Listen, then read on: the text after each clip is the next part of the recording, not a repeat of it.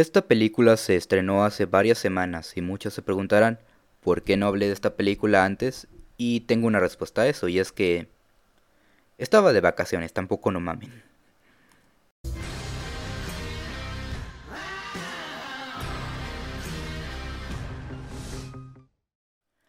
Hola gente, muy buenas, bienvenidos nuevamente al Club de la Soberbia y en esta ocasión vamos a hablar de la película Spencer, dirigida por Pablo Larraín y estelarizada por Kristen Stewart.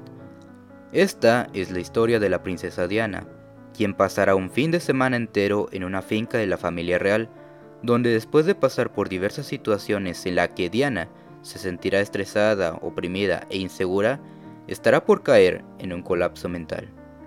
De primeras, ya se han hecho varias obras en relación a la vida de la princesa Diana, como películas, documentales, libros, incluso la serie de The Crown, que mucha gente no puede evitar comprarla por la buena adaptación que hizo.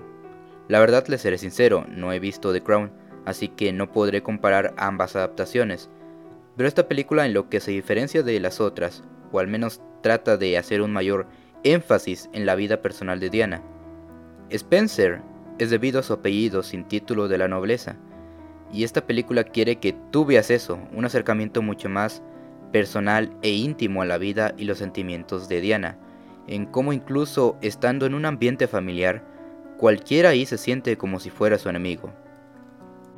Quiero serles honestos, ya que desde hace varios años siempre he criticado la actuación de Kristen Stewart, al punto de decir que una mierda de perro se expresa mucho mejor que ella, y no, no es solo por la saga de Crepúsculo, sino que en otras películas, para mí, no ha llegado a transmitir los sentimientos que debería de tener, y déjenme decirles que aquí en Spencer ha mejorado. Sí es verdad que aún encuentro ciertos momentos en los cuales no me transmite la misma sensación por la cual está pasando Diana, pero no lo hace tan mal. Como dije, ya se han hecho varias adaptaciones sobre la vida de la princesa Diana, y aquí realmente no cuenta algo nuevo o revelador que no sabíamos, ya que de eso se han encargado las demás adaptaciones. El tema de su matrimonio, su problema alimenticio, que en esta película hacen mucho énfasis en la comida, que siente que no encaja en la familia, de las heridas que se provocaba, etcétera, etcétera. ¿Y esto es malo? Pues no realmente. Yo siempre he dicho que a la hora de contar una historia o hacer una película no importa el qué cuentas, sino el cómo lo cuentas. Y aquí pudimos tener un acercamiento a las situaciones que tenía Diana y cómo a veces nosotros nos volvemos cómplice de lo que está pasando. El vestuario se siente muy bien y como de la época de los 90, y los planos en el exterior se sienten bastante el contraste, ya que habrá tomas donde el jardín se vea verde, pero el fondo se ve gris oscuro, como si tuviera una neblina todo el tiempo. Y en el interior se ve muy amarillento, como si se reflejaran las luces de los candelabros y faroles. Les digo que personalmente a mí no me gustó tanto la película. Más que nada porque se siente que hay momentos en los que avanza muy lento para hacer dos horas de duración. Pero aún así lo valieron al final.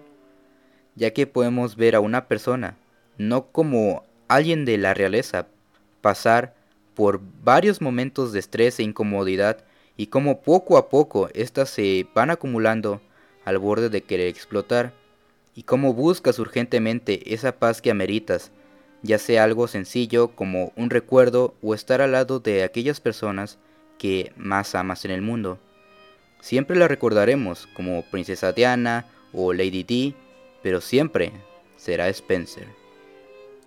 En conclusión, la película está ok, se siente algo pesada y lenta en varios momentos, pero es bastante disfrutable y emotiva al fin y al cabo.